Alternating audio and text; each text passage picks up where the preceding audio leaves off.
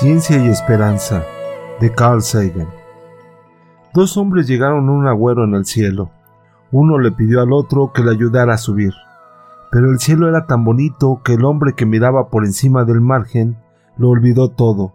Olvidó a su compañero, al que había prometido ayudar y salió corriendo hacia el esplendor del cielo. De un poema en prosa Inuit Igluik, de principios del siglo XX. Yo fui un niño en una época de esperanza. Quise ser científico desde mis primeros días de escuela. El momento en que cristalizó mi deseo llegó cuando capté por primera vez que las estrellas eran soles poderosos, cuando constaté lo increíblemente lejos que debían de estar para aparecer como simples puntos de luz en el cielo. No estoy seguro de que entonces supiera siquiera el significado de la palabra ciencia, pero de alguna manera quería sumergirme en toda su grandeza. Me llamaba la atención el esplendor del universo.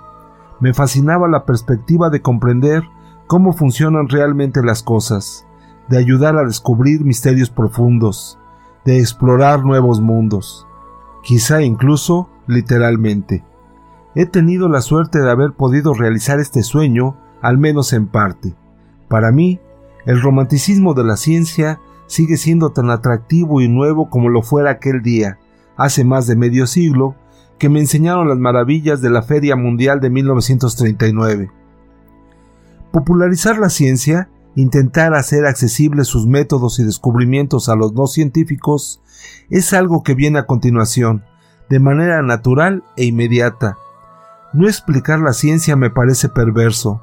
Cuando uno se enamora, quiere contarlo al mundo. Este libro es una declaración personal que refleja mi relación de amor de toda la vida con la ciencia. Pero hay otra razón. La ciencia es más que un cuerpo de conocimiento, es una manera de pensar. Preveo cómo será la América de la época de mis hijos o nietos. Estados Unidos será una economía de servicio e información. Casi todas las industrias manufactureras claves se habrán desplazado a otros países. Los temibles poderes tecnológicos estarán en manos de unos pocos y nadie que represente el interés público se podrá acercar siquiera a los asuntos importantes. La gente habrá perdido la capacidad de establecer sus prioridades o de cuestionar con conocimiento a los que ejercen la autoridad. Nosotros, aferrados a nuestros cristales y consultando nerviosos nuestros horóscopos, con las facultades críticas en declive, incapaces de discernir entre lo que nos hace sentir bien y lo que es cierto, nos iremos deslizando casi sin darnos cuenta en la superstición y la oscuridad. La caída en la estupidez de Norteamérica se hace evidente principalmente en la lenta decadencia del contenido de los medios de comunicación de enorme influencia. Las cuñas de sonido de 30 segundos, ahora reducidas a 10 o menos, la programación de nivel ínfimo, las crédulas presentaciones de pseudociencia y superstición, pero sobre todo en una especie de celebración de la ignorancia. En estos momentos, la película en video que más se alquila en Estados Unidos es Dumb and Dumber. Beavis y Beauty Head siguen siendo populares e influyentes entre los jóvenes espectadores de televisión. La moraleja más clara es que el estudio y el conocimiento, no solo de la ciencia, sino de cualquier cosa, son prescindibles, incluso indeseables. Hemos preparado una civilización global en la que los elementos más cruciales, el transporte, las comunicaciones y todas las demás industrias, la agricultura, la medicina, la educación, el ocio, la protección del medio ambiente e incluso la institución democrática clave de las elecciones, dependen profundamente de la ciencia y la tecnología. También hemos dispuesto las cosas de modo que nadie entienda la ciencia y la tecnología, eso es una garantía de desastre. Podríamos seguir así una temporada, pero antes o después, esta mezcla combustible de ignorancia y poder nos explotará en la cara. Una vela en la oscuridad es el título de un libro valiente, con importante base bíblica, de Thomas Addy, publicado en Londres en 1656, que ataca la casa de brujas que se realizaba entonces como una patraña para engañar a la gente cualquier enfermedad o tormenta, cualquier cosa fuera de lo ordinario, se atribuía popularmente a la brujería. Las brujas deben existir, Addis instaba el argumento de los traficantes de brujas, como si no existieran, llegarían a ocurrir esas cosas. Durante gran parte de nuestra historia, teníamos tanto miedo del mundo exterior, con sus peligros impredecibles, que nos abrazábamos con alegría a cualquier cosa que prometiera mitigar o explicar el terror. La ciencia es un intento, en gran medida logrado, de entender el mundo, de conseguir un control de las cosas, de alcanzar el dominio de nosotros mismos, de dirigirnos hacia un camino seguro. La microbiología y la meteorología explican ahora lo que hace solo unos siglos se consideraba causa suficiente para quemar a una mujer en la hoguera. Adi también advertía del peligro de que las naciones perezcan por falta de conocimiento. La causa de la miseria humana evitable no suele ser tanto la estupidez como la ignorancia, particularmente la ignorancia de nosotros mismos. Me preocupa, especialmente ahora que se acerca el fin del milenio, que la pseudociencia y la superstición se hagan más tentadoras de año en año, el canto de sirena más sonoro y atractivo de la insensatez. ¿Dónde hemos oído eso antes? Siempre que afloran los prejuicios étnicos o nacionales en tiempo de escasez, cuando se desafía a la autoestima o vigor nacional, cuando sufrimos por nuestro insignificante papel y significado cósmico, o cuando hierve el fanatismo a nuestro alrededor. Los hábitos de pensamiento familiares de épocas antiguas toman el control. La llama de la vela parpadea, tiembla su pequeña fuente de luz, aumenta la oscuridad. Los demonios empiezan a agitarse. Es mucho lo que la ciencia no entiende, quedan muchos misterios todavía por resolver. En un universo que abarca decenas de miles de millones de años luz y de unos 10 o 15 miles de millones de años de antigüedad, quizás siempre será así. Tropezamos constantemente con sorpresas. Sin embargo, algunos escritores y religiosos de la nueva era afirman que los científicos creen que lo que ellos encuentran es todo lo que existe. Los científicos pueden rechazar revelaciones místicas de las que no hay más prueba que lo que dice alguien, pero es difícil que crean que su conocimiento de la naturaleza es completo. La ciencia está lejos de ser un instrumento de conocimiento perfecto, simplemente es lo mejor que tenemos. En este sentido, como en muchos otros, es como la democracia. La ciencia por sí misma no puede apoyar determinadas acciones humanas, pero sin duda puede iluminar las posibles consecuencias de acciones alternativas.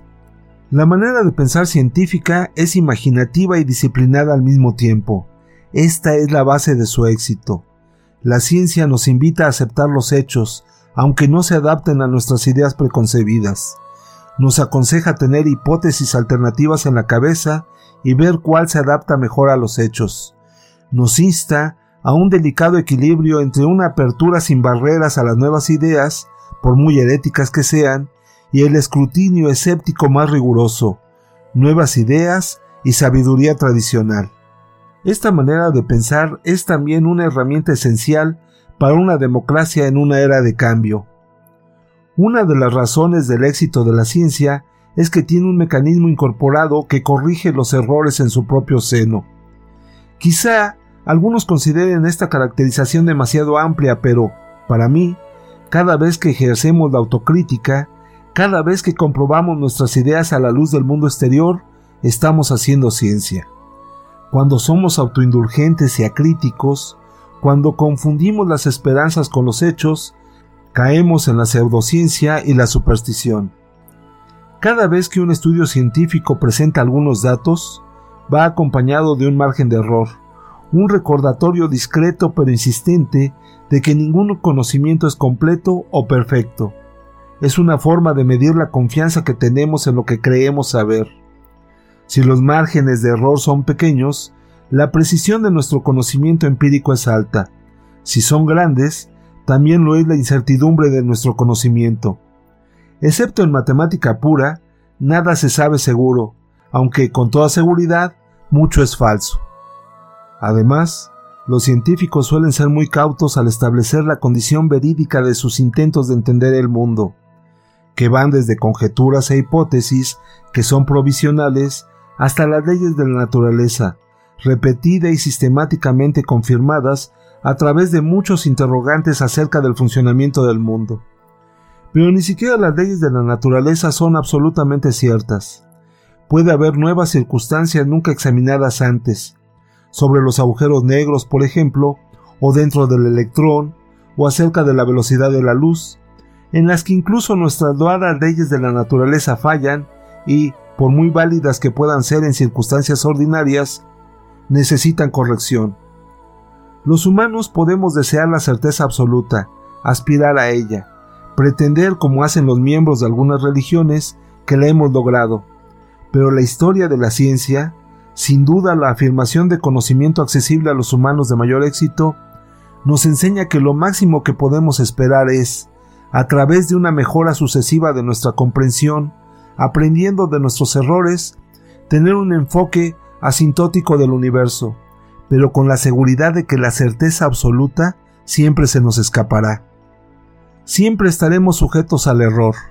Lo máximo que puede esperar cada generación es reducir un poco el margen de error y aumentar el cuerpo de datos al que se aplica. El margen de error es una autovaloración penetrante, visible, de la fiabilidad de nuestro conocimiento. Se puede ver a menudo el margen de error en encuestas de opinión pública, una inseguridad de más o menos 3%, por ejemplo. Imaginemos una sociedad en la que todo discurso en el Parlamento, todo anuncio de televisión, todo sermón fuera acompañado de un margen de error o su equivalente. Uno de los grandes mandamientos de la ciencia es, desconfía de los argumentos que proceden de la autoridad. Desde luego, los científicos, siendo primates y dados por tanto a las jerarquías de dominación, no siempre siguen este mandamiento. Demasiados argumentos de este tipo han resultado ser dolorosamente erróneos. Las autoridades deben demostrar sus opiniones como todos los demás. Esta independencia de la ciencia, su reluctancia ocasional a aceptar la sabiduría convencional, la hace peligrosa para doctrinas menos autocríticas o con pretensiones de certidumbre. Como la ciencia nos conduce a la comprensión de cómo es el mundo y no de cómo desearíamos que fuese, sus descubrimientos pueden no ser inmediatamente comprensibles o satisfactorios en todos los casos. Puede costar un poco de trabajo reestructurar nuestra mente. Parte de la ciencia es muy simple. Cuando se complica suele ser porque el mundo es complicado o porque nosotros somos complicados. Cuando nos alejamos de ella porque parece demasiado difícil o porque nos la han enseñado mal, abandonamos la posibilidad de responsabilizarnos de nuestro futuro. Se nos priva de un derecho se erosiona la confianza en nosotros mismos. Pero cuando atravesamos la barrera, cuando los descubrimientos y métodos de la ciencia llegan hasta nosotros, cuando entendemos y ponemos en uso este conocimiento, muchos de nosotros sentimos una satisfacción profunda. A todo el mundo le ocurre eso, pero especialmente a los niños, que nacen con afán de conocimiento, conscientes de que deben vivir en un futuro moldeado por la ciencia, pero a menudo convencidos en su adolescencia de que la adolescencia no es para ellos. Sé por experiencia, tanto por habérmela explicado a mí como por mis intentos de explicarla a otros, lo gratificante que es cuando conseguimos entenderla, cuando los términos oscuros adquieren significado de golpe, cuando captamos de qué va todo, cuando se nos revelan profundas maravillas. En su encuentro con la naturaleza, la ciencia provoca invariablemente reverencia y admiración. El mero hecho de entender algo es una celebración de la unión, la mezcla, aunque sea a escala muy modesta, con la magnificencia del cosmos, y la construcción acumulativa de conocimiento en todo el mundo a lo largo del tiempo convierte a la ciencia en algo que no está muy lejos de un metapensamiento transnacional, transgeneracional. Espíritu viene de la palabra latina respirar. Lo que respiramos es aire, que es realmente materia, por sutil que sea. A pesar del uso en sentido contrario, la palabra espiritual no implica necesariamente que hablemos de algo distinto de la materia, incluyendo la materia de la que está hecha el cerebro, o de algo ajeno al reino de la ciencia. En ocasiones usaré la palabra con toda libertad. La ciencia no solo es compatible con la espiritualidad, sino que es una fuente de espiritualidad profunda. Cuando reconocemos nuestro lugar en una inmensidad de años luz y en el paso de las eras, cuando captamos la complicación, belleza y sutileza de la vida, la elevación de este sentimiento, la sensación combinada de regocijo y humildad es sin duda espiritual. Así son nuestras emociones en presencia del gran arte, la música o la literatura, o ante los actos de altruismo y valentía ejemplar, como los de Muhammad Gandhi o Martin Luther King Jr. La idea de que la ciencia y la espiritualidad se excluyen mutuamente de algún modo presta un flaco servicio a ambas. La ciencia puede ser difícil de entender, puede desafiar creencias arraigadas. Cuando sus productos se ponen a disposición de políticos o industriales, puede conducir a las armas de destrucción masiva y a graves amenazas al entorno. Pero debe decirse una cosa a su favor, cumple su cometido. No todas las ramas de la ciencia pueden presagiar el futuro. La paleontología, por ejemplo, pero muchas sí, y con una precisión asombrosa. Si uno quiere saber cuándo será el próximo eclipse de sol, puede preguntar a magos o místicos, pero le irá mucho mejor con los científicos. Le dirán dónde colocarse en la Tierra para verlo, cuándo debe hacerlo y si será un eclipse parcial, total o anular. Pueden predecir rutinariamente un eclipse solar, al minuto, con un milenio de anticipación. Una persona puede ir a ver a un brujo para que le quite el sortilegio que le provoca una anemia perniciosa, o puede tomar vitamina B12. Si quiere salvar de la polio a su hijo, puede rezar, o puede vacunarle. Si le interesa saber el sexo de su hijo antes de nacer, puede consultar todo lo que quiera a los adivinos que se basan en el movimiento de la plomada, derecha o izquierda, un niño, delante, atrás, una niña o quizá al revés. Pero como promedio, acertarán solo una de cada dos veces. Si quiere precisión, en este caso del 99%, pruebe la amniocestesis y las ecografías, pruebe la ciencia. Pensemos en cuántas religiones intentan justificarse con la profecía.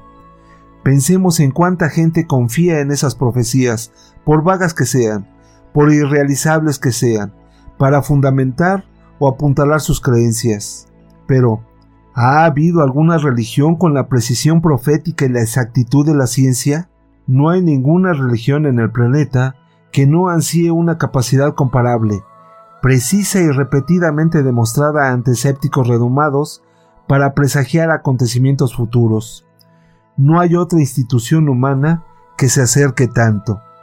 ¿Es todo esto adoración ante el altar de la ciencia?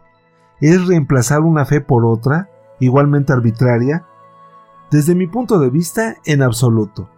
El éxito de la ciencia, directamente observado, es la razón por la que defiendo su uso. Si funcionara mejor otra cosa, la defendería. ¿Se aísla la ciencia de la crítica filosófica? ¿Se defiende a sí misma como poseedora de un monopolio de la verdad? Pensemos nuevamente en este eclipse futuro a miles de años vista. Comparemos todas las doctrinas que podamos. Veamos qué predicciones hacen del futuro, cuáles son vagas y cuáles precisas, y qué doctrinas, cada una de ellas sujeta a la falabilidad humana, tienen mecanismos incorporados de corrección de errores. Tomemos nota del hecho que ninguna de ellas es perfecta. Luego tomemos la que razonablemente puede funcionar, en oposición a la que lo parece mejor. Si hay diferentes doctrinas que son superiores en campos distintos e independientes, desde luego somos libres de elegir varias, pero no si se contradicen una a otra. Lejos de ser idolatría, es el medio a través del que podemos distinguir a los ídolos falsos de los auténticos. Nuevamente, la razón por la que la ciencia funciona tan bien es en parte este mecanismo incorporado de corrección de errores. En la ciencia no hay preguntas prohibidas, no hay temas demasiado sensibles o delicados para ser explorados no hay verdades sagradas. Esta apertura a nuevas ideas, combinada con el escrutinio más riguroso y escéptico de todas las ideas, selecciona el trigo de la cizaña. No importa lo inteligente, venerable o querido que sea uno, debe demostrar sus ideas ante la crítica decidida y experta. Se valoran la diversidad y el debate, se alienta la formulación de opiniones en disputa, sustantivamente y en profundidad. El proceso de la ciencia puede parecer confuso y desordenado. En cierto modo lo es. Si uno examina la ciencia en su aspecto cotidiano, desde luego encuentra que los científicos ocupan toda la gama de emociones, personalidades y caracteres humanos.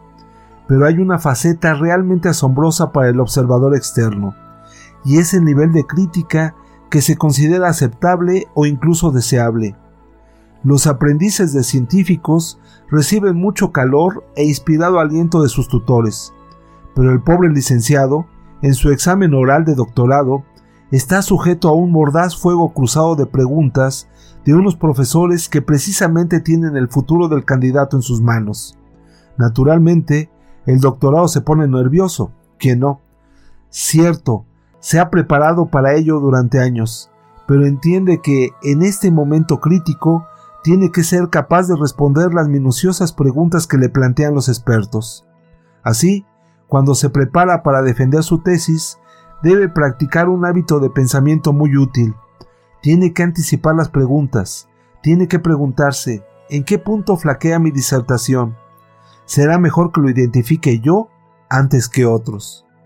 El científico participa en reuniones y discusiones, se encuentra en coloquios universitarios en los que apenas el ponente lleva 30 segundos hablando cuando la audiencia le plantea preguntas y comentarios devastadores analiza las condiciones para entregar un artículo en una revista científica para su posible publicación, lo envía al editor y luego éste lo somete a árbitros anónimos cuya tarea es preguntarse, ¿lo que ha hecho el autor es una estupidez?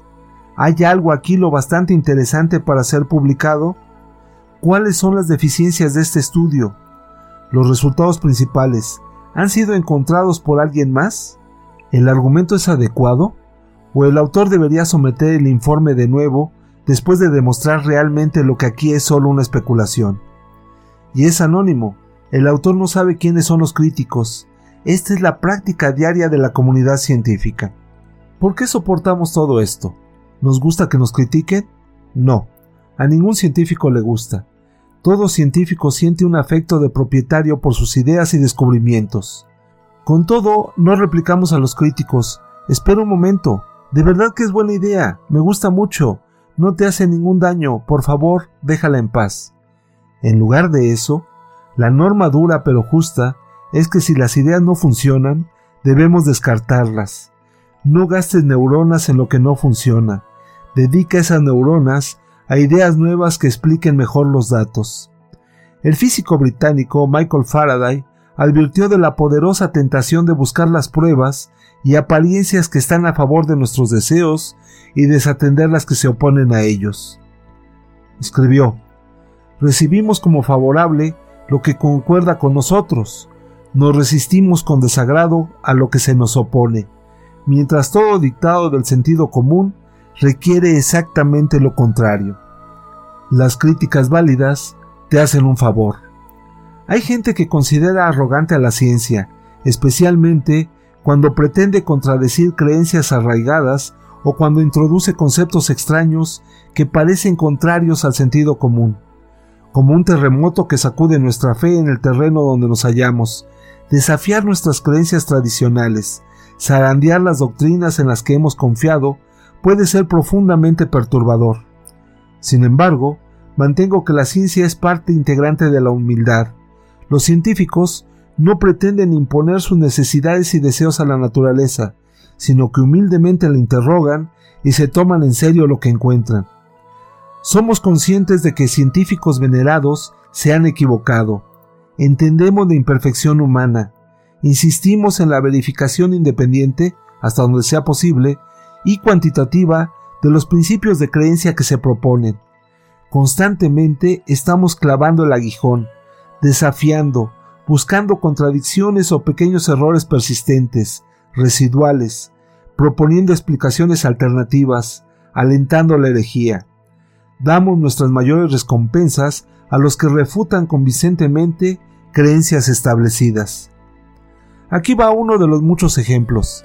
Las leyes de movimiento y la ley de cuadrado inverso de gravitación asociadas con el nombre de Isaac Newton están consideradas con razón entre los máximos logros de la especie humana.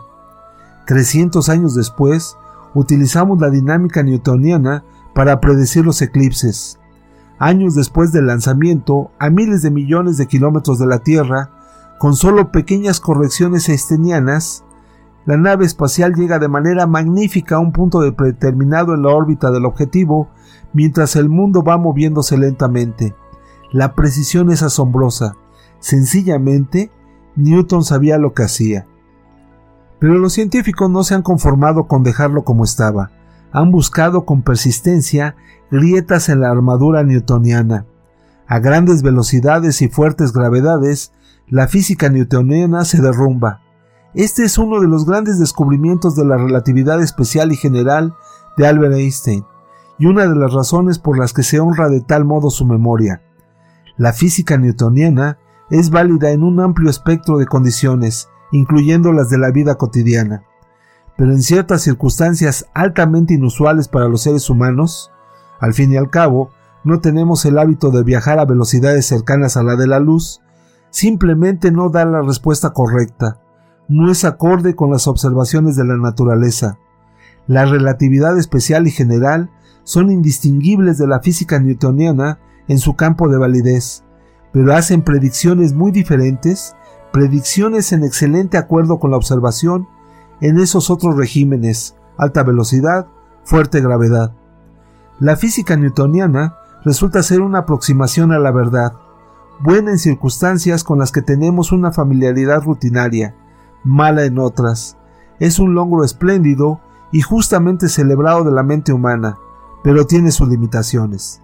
Sin embargo, de acuerdo con nuestra comprensión de la falibilidad humana, teniendo en cuenta la advertencia de que podemos acercarnos asintóticamente a la verdad, pero nunca alcanzarla del todo, los científicos están investigando hoy regímenes en los que puede fallar la relatividad general.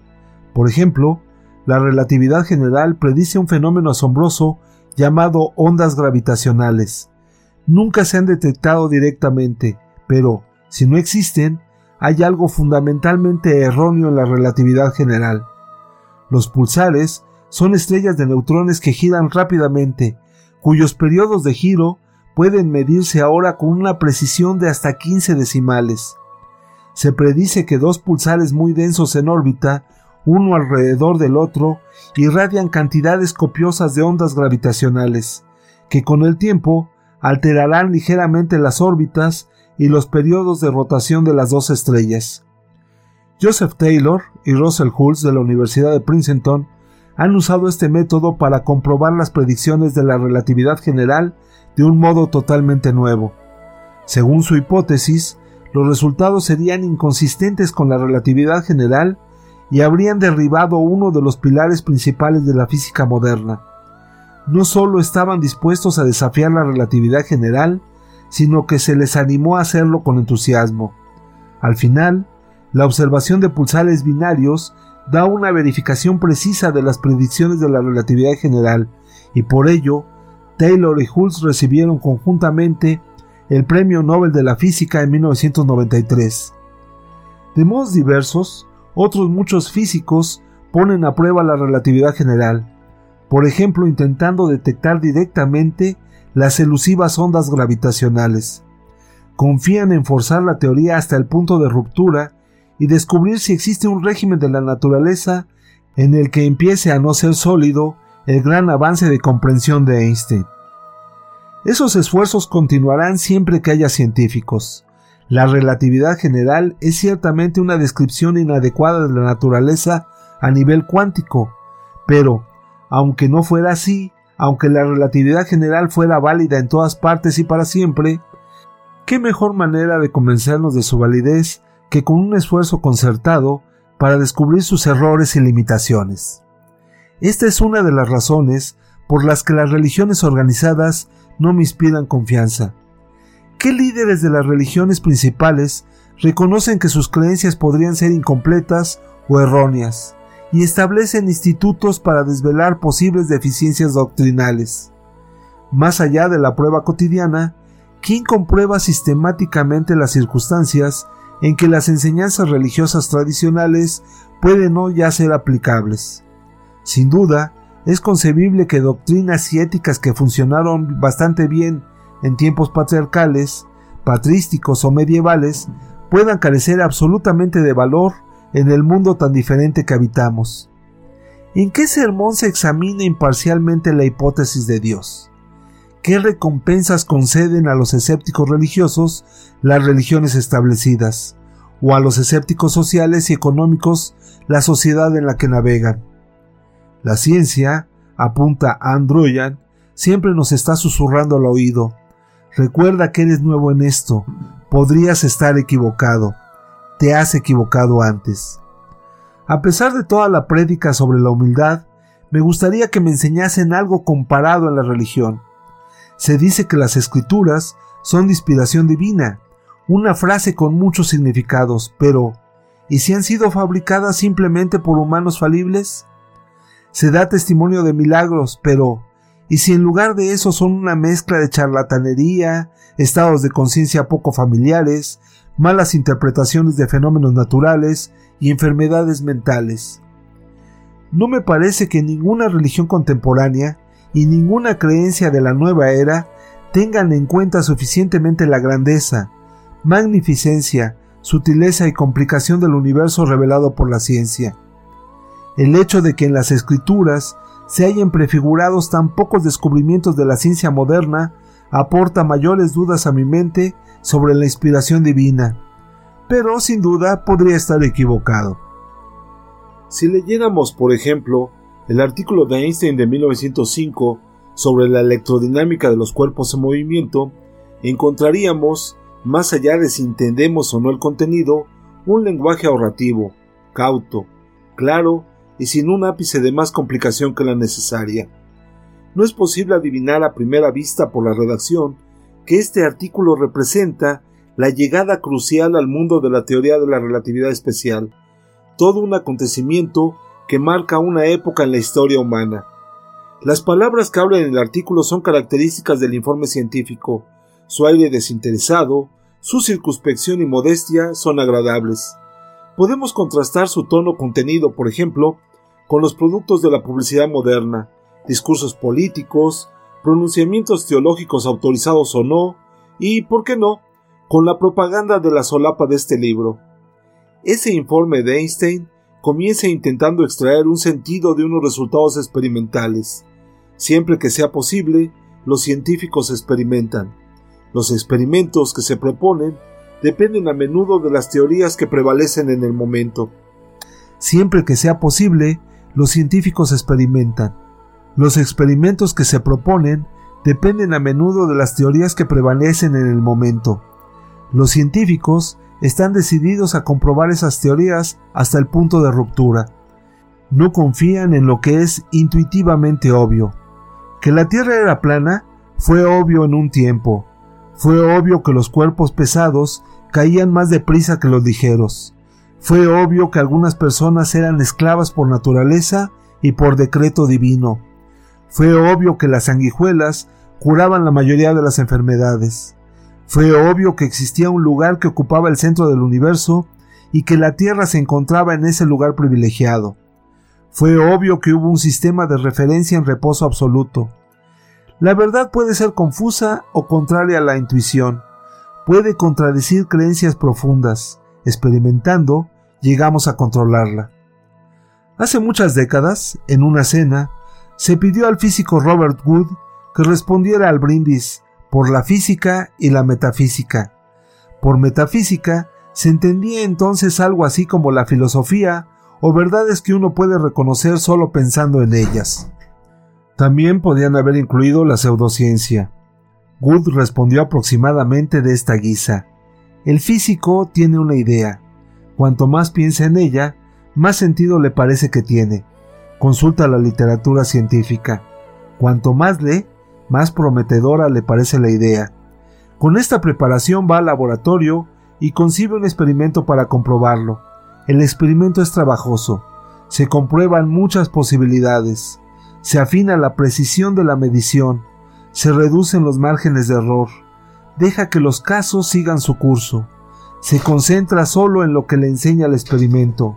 Al final de todo su trabajo, después de una minuciosa experimentación, se encuentra con que la idea no tiene valor. Así, el físico la descarta, libera su mente de la confusión del error y pasa a otra cosa. La diferencia entre física y metafísica, concluyó Wood mientras levantaba su vaso, no es que los practicantes de una sean más inteligentes que los de la otra. La diferencia es que la metafísica no tiene laboratorio. Como lo expresó el físico Benjamin Franklin, en el curso de esos experimentos, cuántos bellos sistemas construimos que pronto nos vemos obligados a destruir. Al menos, pensaba Franklin, la experiencia bastaba para ayudar a ser un hombre humilde de un vanidoso. Para mí, hay cuatro razones principales para realizar un esfuerzo concertado que acerque la ciencia, por radio, televisión, cine, periódicos, libros, programas de ordenador, parques temáticos y aulas de clase a todos los ciudadanos. En todos los usos de la ciencia es insuficiente y ciertamente peligroso producir solo un sacerdocio pequeño, altamente competente y bien recompensado de profesionales.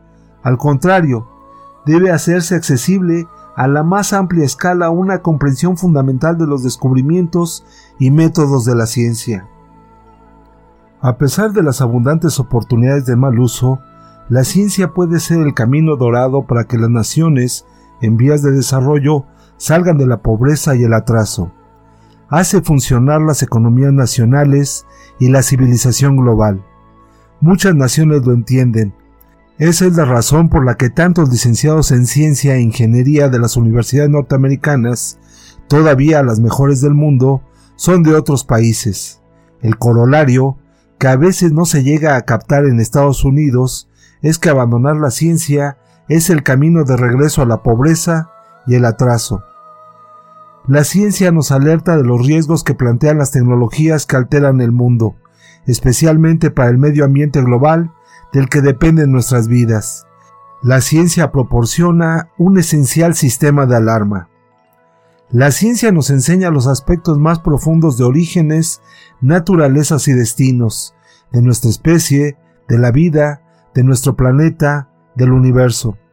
Por primera vez en la historia de la humanidad, podemos garantizar una comprensión real de algunos de esos aspectos. Todas las culturas de la Tierra han trabajado estos temas y valorado su importancia. A todos se nos pone la carne de gallina cuando abordamos estas grandes cuestiones. A la larga, el mayor don de la ciencia puede ser enseñarnos algo, de un modo que ningún otro empeño ha sido capaz de hacer, sobre nuestro contexto cósmico, sobre dónde, cuándo y quiénes somos. Los valores de la ciencia y los valores de la democracia son concordantes. En muchos casos, indistinguibles. La ciencia y la democracia empezaron, en sus encarnaciones civilizadas, en el mismo tiempo y lugar, en los siglos XVII y VI Cristo en Grecia. La ciencia confiere poder a todo aquel que se tome la molestia de estudiarla, aunque sistemáticamente se ha impedido a demasiados. La ciencia prospera con el libre intercambio de ideas, y ciertamente lo requiere. Sus valores son antitéticos al secreto. La ciencia no posee posiciones ventajosas o privilegios especiales. Tanto la ciencia como la democracia alientan opiniones poco convencionales y un vivo debate. Ambas exigen raciocinio suficiente, argumentos coherentes, niveles rigurosos de prueba y honestidad. La ciencia es una manera de ponerle las cartas boca arriba a los que se las dan de conocedores. Es un bastión contra el misticismo, contra la superstición, contra la religión aplicada erróneamente. Si somos fieles a sus valores, nos puede decir cuándo nos están engañando. Nos proporciona medios para la corrección de nuestros errores. Cuanto más extendido esté su lenguaje, normas y métodos, más posibilidades tenemos de conservar lo que Thomas Jefferson y sus colegas tenían en mente. Pero los productos de la ciencia también pueden subvertir la democracia más de lo que puede haber soñado jamás cualquier demagogo preindustrial. Para encontrar una brisna de verdad ocasional flotando en un gran océano de confusión y engaño, se necesita atención, dedicación y valentía. Pero si no ejercitamos esos duros hábitos de pensamiento, no podemos esperar resolver los problemas realmente graves a los que nos enfrentamos, y corremos el riesgo de convertirnos en una nación de ingenuos, un mundo de niños a disposición del primer charlatán que nos pase por delante. Un ser extraterrestre recién llegado a la Tierra, si hiciera un examen de lo que presentamos principalmente a nuestros hijos en televisión, radio, cine, periódicos, revistas, cómics y muchos libros, podría llegar fácilmente a la conclusión de que queremos enseñarles asesinatos, violaciones, crueldad, superstición, credulidad y consumismo.